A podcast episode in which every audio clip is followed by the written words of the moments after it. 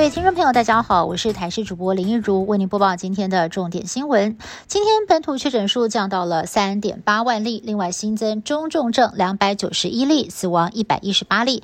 指挥中心分析，全国各地的确诊数下降的情况一致，预估未来几天都会维持在三万多例左右，周末更有可能会降到只剩下两万多例。不过有医生担心，BA four、BA five 这两只变异株恐怕已经攻入社区，只是还没有被发现。对此，医疗应变组副组长罗义军坦言，不敢说一定没有，但是呢，要大规模的流行，也要等到八九月才会发生。被称为真奶之父，同时也是翰林茶馆的创办人涂宗和经传染疫离世。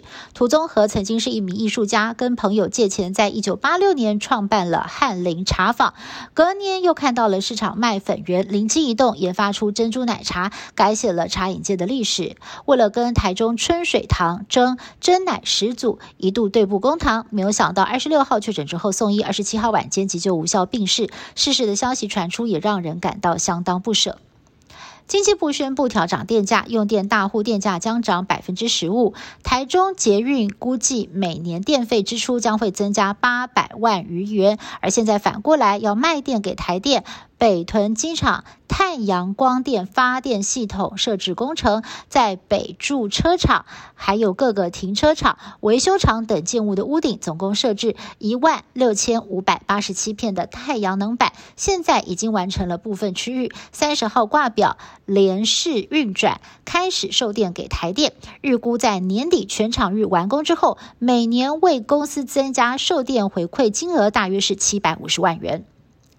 为了要减轻租屋族的负担，行政院在三月底核定扩大租屋补贴方案，总经费从五十七亿提高到三百亿。原本的补贴金额是每个月两千到八千元，而现在针对三十五岁以下的单身青年、新婚家庭、育儿家庭等等，享有最高一点八倍的加码补助，总共预计五十万人受惠。从七月一号开放线上申请，不过有专家认为发放补贴当然是好事，但是无法解决租屋的。结构性问题。大家可能都听过闰年、闰月，但是很少会听到闰秒。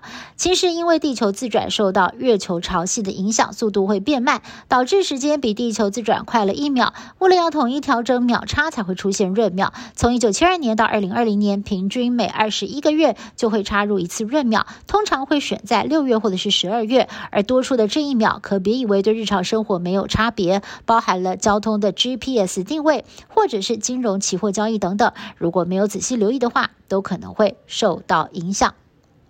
北约峰会二十九号在西班牙首都马德里登场。会后的公报直指俄罗斯是最大威胁，也正式的邀请瑞典、芬兰加入北约。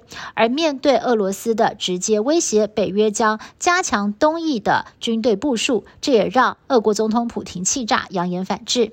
而芬兰跟瑞典能够快速通关加入北约，土耳其不再反对是重要的关键。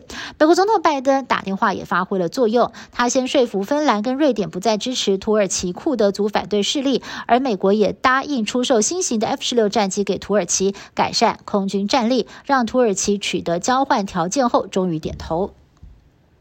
前菲律宾独裁者之子小马可是三十号在首都马尼拉宣誓就任总统，他的妻子、三个儿子，还有高龄九十二岁的母亲伊美代都出席了就职大典。就职演说当中，小马可是也毫不避讳的赞扬父亲对非国经济方面的贡献。尽管小马可是在当选的时候曾经强调，应该要用他个人的成就来评断他，而非家族历史。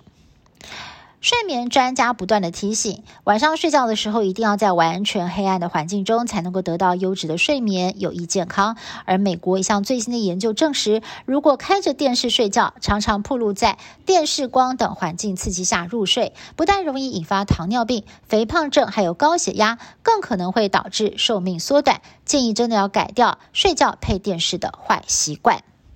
以上新闻是由台视新闻部制作，感谢您的收听。更多新闻内容，请您持续锁定台视各节新闻以及台视新闻 YouTube 频道。